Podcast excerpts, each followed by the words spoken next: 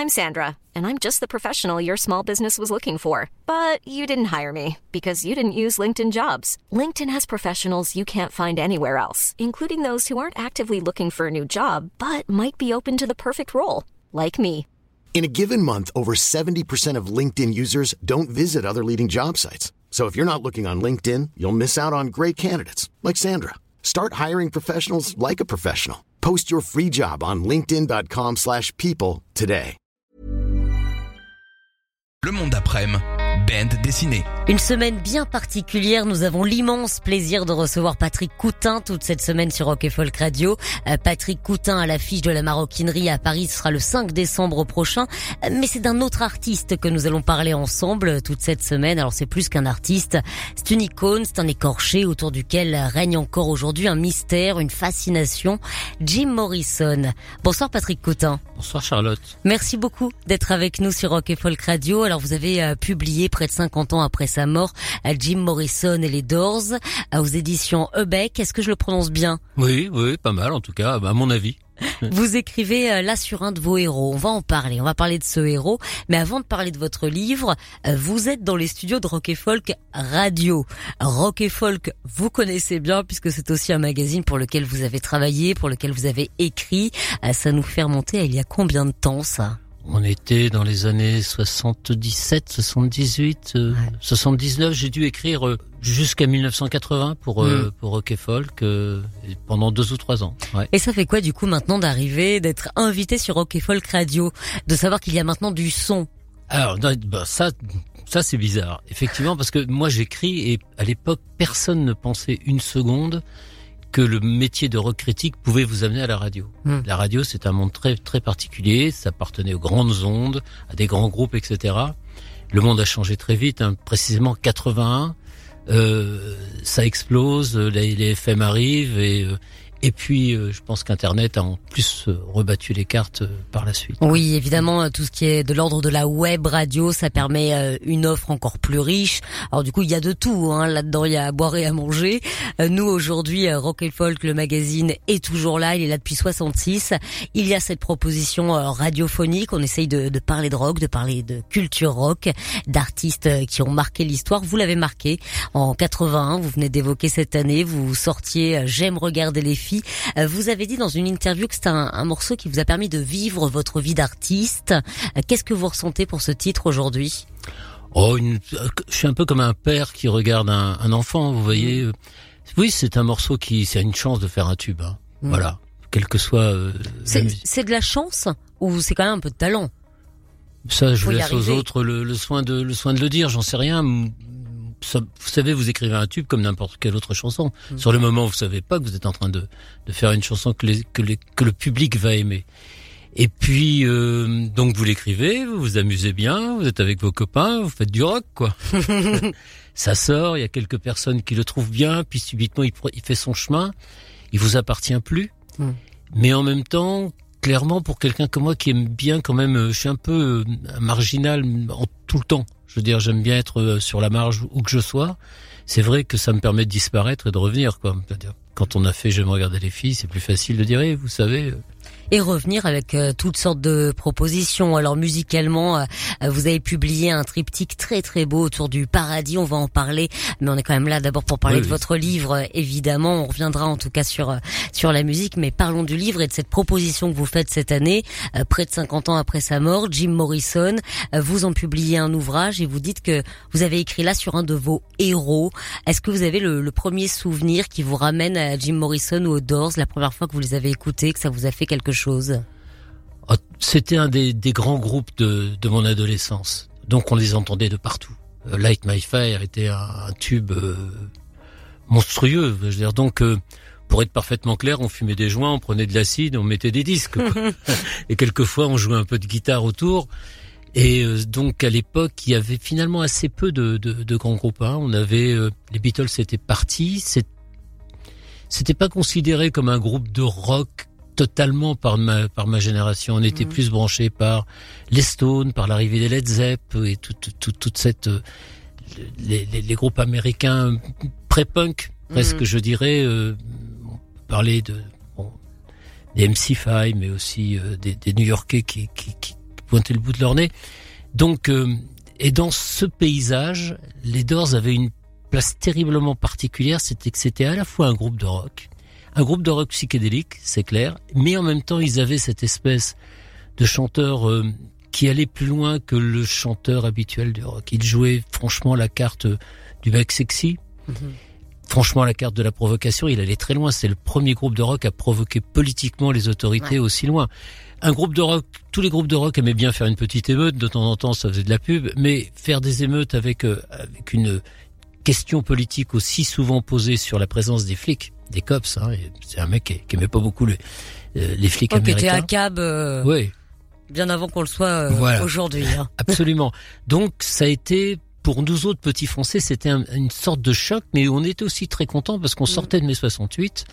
On n'avait pas tout à fait réussi à faire la révolution et on se disait avec les Doors, ah, on peut peut-être porter des questions politiques avec du rock. Est-ce qu'il y a un esprit du coup un peu français chez les Doors dans ce comportement justement de révolutionnaire?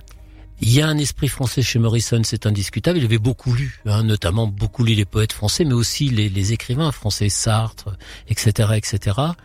Et c'était un, c'était un intello. Morrison, c'est un mec qui avait 150 de, de quotient intellectuel, qui lisait à peu près tout ce qui lui passait dessus, qui avait dû passer des heures dans les bibliothèques, qui apprenait par cœur des textes. C'était un monsieur qui était capable de vous réciter 20, euh, 20 poèmes de suite, ou 10 pages d'un livre qui l'intéressait. Donc, effectivement, il y avait chez les Doors quelque chose que n'avaient pas les autres groupes, même les groupes euh, hippies du moment, les qu'on aimait bien parce que c'était un peu la mode des Jefferson et tout ça. Il y avait chez les Doors un côté cultivé Hmm. un côté... Euh, euh, Une profondeur intellectuelle. Oui, bizarrement, alors que c'était le mec le plus... Euh, presque le plus sexy et le plus... qui se fabriquait beaucoup, hein. il faisait très attention à son look, en tout cas au début, pas à la fin. Il y avait aussi une espèce de profondeur poétique et intellectuelle qu'on ne retrouvait pas chez, chez les autres groupes, sauf un peu chez Dylan et chez, chez Neil Young, mais qui eux ne voulaient pas prendre prendre le pouvoir avec le rock. Lui le disait clairement, il disait... Ah, mais il voulait aller au bout. Il voulait aller au bout. Hmm. Voilà. Quelque chose d'assez brut hein, chez Jim Morrison, alors de brut, de rêveur en même temps, un côté un peu chamanique. Est-ce que ça fait partie de ces personnages Après avoir écrit et travaillé longtemps du coup sur le personnage, est-ce que vous diriez qu'il est immortel? Oui, aujourd'hui il est immortel. Aujourd'hui il vend plus de disques qu'il n'en a jamais vendu. voilà. Bon, euh, aujourd'hui les Doors ramènent plus d'argent qu'ils n'en ont jamais rapporté.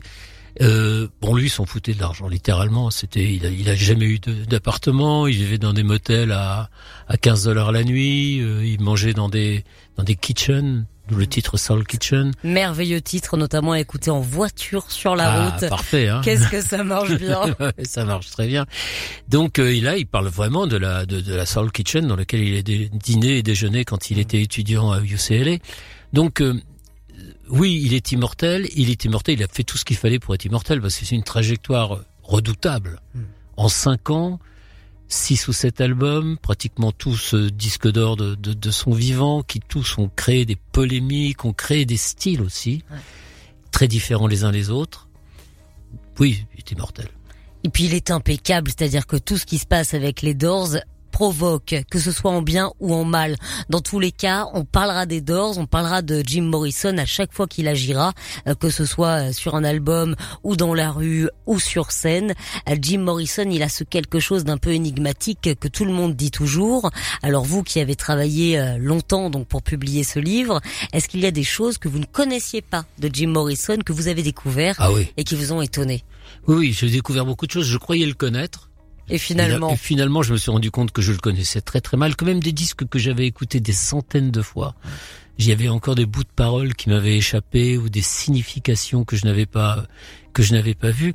Et surtout, bizarrement, comme il est immortel. Finalement, la vie de Jim Morrison, elle commence en 1967-68 pour le public, et puis elle va jusqu'à aujourd'hui. Et en réalité, un jour, quand vous travaillez sur, sur les Doors, vous vous rendez compte que tout ça s'est fait en cinq ans. Et alors là, ça n'arrête pas, quoi. Quand vous regardez la somme de choses qui ont été produites par ce groupe, que ce soit les lives, les albums studio, que ce soit les, dizaines de titres qu'on ressort qui n'ont pas été finis, les films, les premières vidéos très provocantes. Mm. La, vidéo de No Soldier est, un truc d'hémoglobine qui va dans, dans tous les sens, etc. Euh, les, les, livres de poésie, on est maintenant à je sais pas combien de livres de poésie, peut-être cinq ou six euh, de, de, de, Morrison, les débuts de, de scénarios, les scénarios qui ont été écrits, qui n'ont pas été tournés. Donc on, on se rend compte qu'il y avait une espèce de frénésie créative dans, dans ces années-là. Et ça, je me souvenais pas de ça. Mais quel emploi du temps pouvait-il avoir? Comment fait-on pour créer autant de choses en, en si peu de temps? Bah, Je pense que d'abord, ils effonçaient beaucoup. Bon, ça c'est la, c'est l'époque en Amérique est, une époque où il y a un, indiscutablement un abus. Hum. Le LSD là. Le LSD. Mais, mais l'herbe, traditionnellement à Los Angeles, l'herbe ça pousse, ça pousse presque dans les rues quoi. Mais lui on prend beaucoup. C'est un, c'est un type qui prend des doses de cheval de, de, de LSD, qui fume, qui prend de la coke, qui boit hum. comme un trou. Les raisons de sa mort prématurée, même si l'héroïne en plus est arrivé par là-dessus, indiscutablement, il y a dans cette espèce de, de, de folie personnelle de, de Morrison, qui est, qui, est, qui est, un gars qui le dit d'ailleurs à un moment, il dit s'il y avait une montagne de coke là dans le jardin, je la prendrais, quoi, tout bêtement. il ne restera rien. Voilà. C'est un peu ça, Jim Morrison, vous l'invitez à la maison, il n'y a plus rien après. Hein. Mais c'est mais c'est le cas, ses copines se plaignaient. la, la fille qui les découvre et qui leur fait faire leur première série de concerts au Whisky à Gogo, euh, elle l'héberge parce que comme il a pas, il a pas de maison, il a pas d'appartement, il a pas un rond, il a rien. Elle l'héberge et en fait, il vide tout. Il vide, il vide la provision d'herbe, il vide le frigo et quand tout est vide, il se barre. il va vider un autre appartement. le goujat intégral. Quoi. il régnait autour de lui euh, une grande fascination, quelque chose de l'ordre d'un gourou. Est-ce que c'était un gourou? Est-ce que ça l'est encore? Nous avons posé la question à Patrick Cotin. Il l'a été, il l'est toujours. Quand vous allez au Père Lachaise et que vous vous regardez. C'est la, tombe... la plus visitée aujourd'hui au Père Lachaise. Hein. C'est la seule tombe de France qui s'entourait de barrières de police. Ouais. C'est la tombe toujours la plus visitée. C'est-à-dire que si vous y passez la journée, vous allez rencontrer, même là, euh, je suis passé dernièrement, vous rencontrez, je sais pas, 50, 60 personnes qui, mm. qui viennent du monde entier, de Chine, du, Japon. Avec de nombreuses marques de rouge à lèvres différentes sur cette tombe. Ah oui, et avec tout. Il y a l'arbre à côté recouvert de canis mm. parce que il était recouvert de chewing-gum et maintenant, ce sont les chewing-gums qui recouvrent les, le, le, le, tronc de cet arbre, qui est un, qui est un beau tronc. Bon, bref. Même, même lors qu'il, dès lors qu'il n'est plus là, il est quand même incontrôlable. Oui, il fout le bordel de partout où il passe. Et d'ailleurs, moi, je suis arrivé, je voulais faire une photo de la tombe, comme on peut pas la photographier, parce que c'est bizarre cette tombe, c'est rien du tout, c'est un tout petit truc. Euh. Donc, je suis évidemment me suis faufilé sur les barrières. Et Mais il faut passer par-dessus les barrières bah, quand on veut obtenir quelque chose. Absolument. Moi, je suis d'accord. Et donc, évidemment, le gardien est arrivé tout de suite. Ils doivent guetter. Non, monsieur, non, non, si, si, si, oh, si. Encore non, non, monsieur, non, non, c'est interdit. Mais non, monsieur, c'est pas interdit. Je vais juste faire une photo. Ah, ça recommence. et euh, là-dessus, je suis sorti. Et il y en a un autre qui l'a fait après moi, parce que bon, c'est bon. Mais en même temps, euh, le pourtour de, de, de, cette tombe est, propre. Enfin, je veux dire, il n'y a pas de dégradation, quoi. Mais effectivement, je sais pas pourquoi on est arrivé à cette tombe. Oui, c'est un monsieur qui continue à foutre le bordel partout où il passe, et notamment à Paris. Mm. Et Jim Morrison a, déclaré un jour "Donnez-moi un rêve où vivre, parce que la réalité est en train de me tuer." Est-ce que c'était ça un petit peu le, le but aussi de Jim Morrison, échapper à cette réalité? Le monde était trop petit pour lui, c'est clair. Alors, ce gamin naît dans une famille dont le père est amiral, le plus jeune amiral de l'armée américaine, et notamment celui qui, presque à lui tout seul, sur son bateau, déclenche la guerre du Vietnam. Paradoxalement, Jim Morrison sera un opposant féroce à la guerre du Vietnam. Jim Morrison se sent abandonné par, par son père. Il y a un soupçon de, de, pédophilie avec, avec lui. Quelque chose qui n'a jamais été vraiment vérifié. Oui, mais qui a été dit et qui a été répété de, de plusieurs endroits. Et sous-entendu dans certains textes de Morrison. Absolument. Euh, évidemment, on n'était pas là, donc on peut pas dire si c'est du fantasme, si c'est de la réalité, mais en tout cas, il y a une très très forte opposition euh, au monde bourgeois que mm. représente euh, son père, sa famille. Il aime bien ses grands-parents, mais c'est pareil. Bon, il est à, il est à l'étroit dans, dans ce monde il est à l'étroit d'une manière générale dans la Californie dans lequel il est, bien qu'il adore Los Angeles. Hein. C'est vraiment le chanteur de Los Angeles. D'ailleurs, elle est woman. Mais, mais on, il est jamais bien nulle part, quoi. Je veux dire, euh, c'est jamais, il est jamais avec la bonne fille, puisqu'il en change pratiquement tous les jours, tout en gardant celle de la veille. Hein, ça, ça pose pas vraiment de problème. euh, il n'est pas à l'aise dans son groupe Il est pas à l'aise dans le succès. Il s'est battu comme un chien pour pour avoir du succès. Et dès que le succès arrive, il il se sent piégé dans le succès. Quand est-ce qu'il est heureux? Il est heureux. de- J'ai l'impression que Jim est un mec qui est heureux quand il est avec des copains et qui boit un coup et qui joue de la musique et qui il déconne. Euh, Mm. Il est heureux quand il est euh, dans un jardin public et qu'il joue avec des enfants. Euh, Il est heureux quand il est avec ses amis et qu'il a et qu'il oublie un peu cette espèce de de, de, de, de torture euh, intellectuelle parce que c'est un être quand même pas compliqué, pas pas simple. C'est un, effectivement un monsieur qui ne se satisfait pas de ce qu'il reçoit. Mm. Et même quand il l'a voulu. Et euh, il vit effectivement avec cette, cette insatisfaction et il vit à la recherche d'un rêve. D'ailleurs, Paris sera un rêve pour lui. Paris, c'est la ville des poètes, c'est la ville de Rimbaud, c'est la ville de tous ces gens-là. Et il vient à Paris pour trouver un autre rêve. Il y trouve la mort. Le 3 juillet euh, 1971. Alors là, c'est pareil, hein, il y a un mystère autour de la mort de Jim Morrison. Est-ce qu'on va résoudre ce mystère un jour? Est-ce qu'il faut le résoudre? Peut-être pas. Dans tous les cas, il est décédé à Paris. Certains disent qu'il est décédé dans son appartement du Marais. Euh, D'autres que ce serait plutôt euh, dans les toilettes d'un bar, le Rock'n'Roll Circus. Est-ce que vous, en écrivant ce livre, euh, vous avez résolu l'énigme? Est-ce que vous avez cherché à le faire? Non, d'abord, au départ, franchement, ça m'intéresse qu'à moitié parce que il est, moi, quand on m'a appris la mort de Jim Morrison, deux trois jours après sa sa mort, quand on l'a appris, tout à fait par hasard, en discutant avec des gens, on peut pas dire qu'on était fondamentalement étonnés. Dont on a vu plus tard Vous le, nous parlez des, des années 60, là, les 60s. Ouais. Vous, vous, les, vous les traversez pendant ce livre-là, ce qui est normal. Est-ce que vous en parlez avec nostalgie? Est-ce que vous faites partie de ces personnes qui se disent c'était mieux avant? Ah non, moi j'ai pas de nost- j'ai- la nostalgie, ça existe pas. Moi, je trouve que le- la vie est un truc intéressant tous les matins. Mais vous les trouvez fascinantes ces années-là je ce qui me fascine, je les trouve plus fascinantes aujourd'hui que je ne les trouvais à l'époque. D'abord parce qu'à l'époque, on vivait notre vie, donc euh, on n'avait pas l'impression de. Je les trouve fascinantes parce qu'elles ont laissé beaucoup de choses dans, le- dans la société mondiale. Elles ont, c'est le moment où, on- où les mouvements anti-guerre se déclenchent avec beaucoup de puissance. C'est aussi le moment où on a cette arrivée des drogues dans le monde humain. Avant, c'était l'alcool, le, marijuana dans certains coins, l'opium en Chine, mais subitement, l'idée que on puisse vivre dans un état second se fait là, mais c'est aussi la période où on lance euh, l'écologie comme étant euh, euh, une chose fondamentale et on est aujourd'hui toutes les idées que l'on a sur l'écologie viennent euh, Mm. d'écrivains comme Gary Snyder ou des gens comme ça qui étaient dans la Beat Generation. C'est c'est aussi euh, la période où, où le bouddhisme et les idées orientales s'insèrent dans la philosophie et dans la mode de pensée occidentale. Bon, et puis on pourrait, puis les- je parle pas des modes vestimentaires, euh, du rock and roll, carrément, qui devient, euh, dans une certaine mesure, les, les Doors, c'est presque le premier groupe de rock and roll. Hiring for your small business? If you're not looking for professionals on LinkedIn, you're looking in the wrong place. That's like looking for your car keys in a fish tank. LinkedIn helps you hire professionals you can't find anywhere else, even those who aren't actively searching for a new job but might be open to the perfect role. In a given month, over 70% of LinkedIn users don't even visit other leading job sites. So start looking in the right place. With LinkedIn, you can hire professionals like a professional. Post your free job on linkedin.com/people slash people today. Si Jim Morrison a inventé le rock, euh, qu'y avait-il avant Avant, il y a hum, de la pop.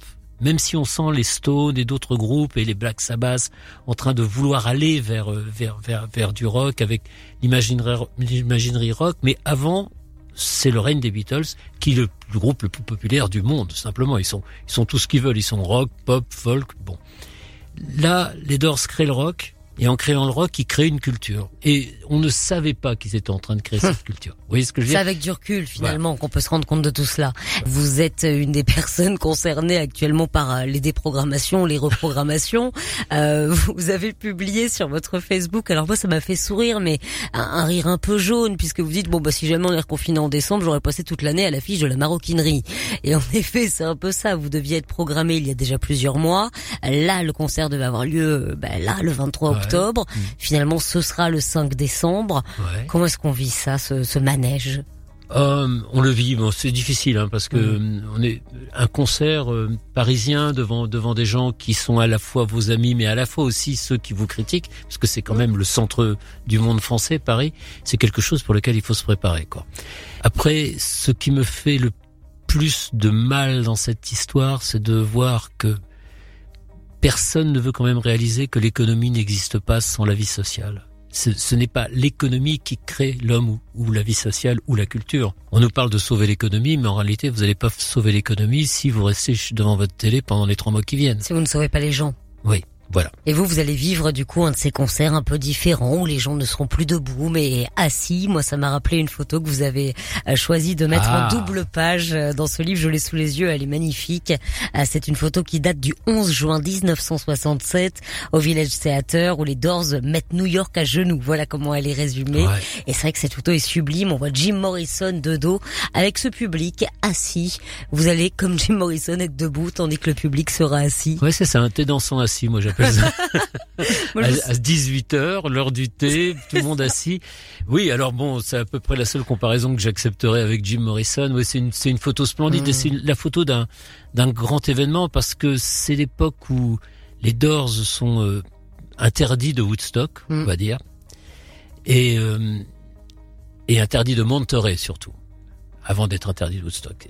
Interdit de Monterey qui est le, qui est le moment que l'Amérique euh, attend pour cristalliser tout ce mouvement de la nouvelle musique, organisé euh, par le manager des Mamas and the Papas. Donc on est devant des, des grands groupes. Et puis les dors sont interdits parce que Jim Morrison s'est fâché avec euh, le, le, manager des Mamas and the Papas. Et euh, là, il y a un espèce de, de réflexe extraordinaire de eux deux et de leur maison de disques. Ils partent à l'opposé, ils partent à New York. L'Amérique, c'est grand. Entre la Californie et mmh. New York, quelquefois, il y a des différences gigantesques. Ils partent à l'opposé et ils partent en, en campagne de révolte pour dire regardez, on n'est pas à montrer, mais on va vous montrer ce que c'est. Et là, ils sortent dans ce théâtre qui va devenir le Fillmore East très bientôt. Ils sortent un concert carrément faramineux. Et le public finit en criant, des, en criant bravo et en tapant dans les mains. C'est-à-dire comme dans une salle d'opéra euh, en Amérique. Et c'est... C'est une scène curieuse. extraordinaire. Je veux dire. C'est un, c'est une photo que vous allez pouvoir voir dans euh, ce livre Jim Morrison et les Doors, écrit par Patrick Coutin. On est euh, dans la collection des Indociles, donc la collection musicale euh, de chez Gallimard et Ebeck.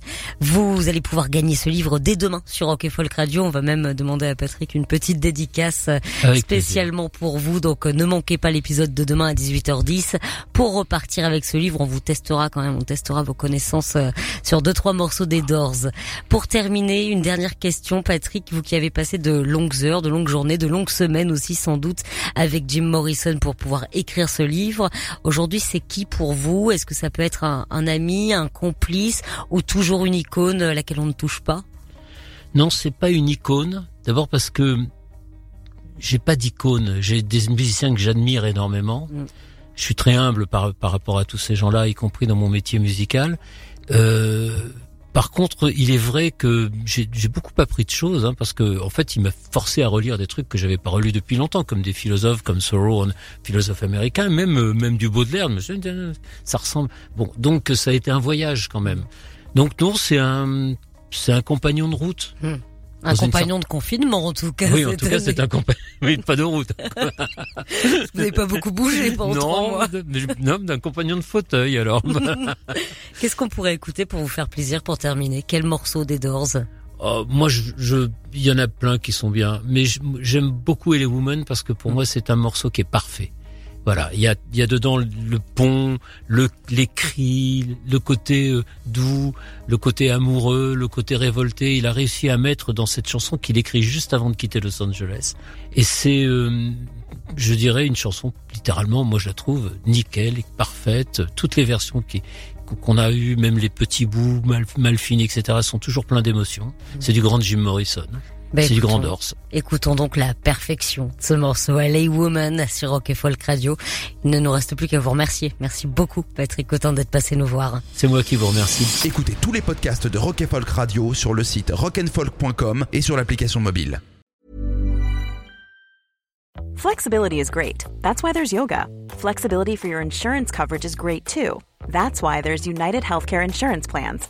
Underwritten by Golden Rule Insurance Company, United Healthcare Insurance Plans offer flexible, budget friendly coverage for medical, vision, dental, and more.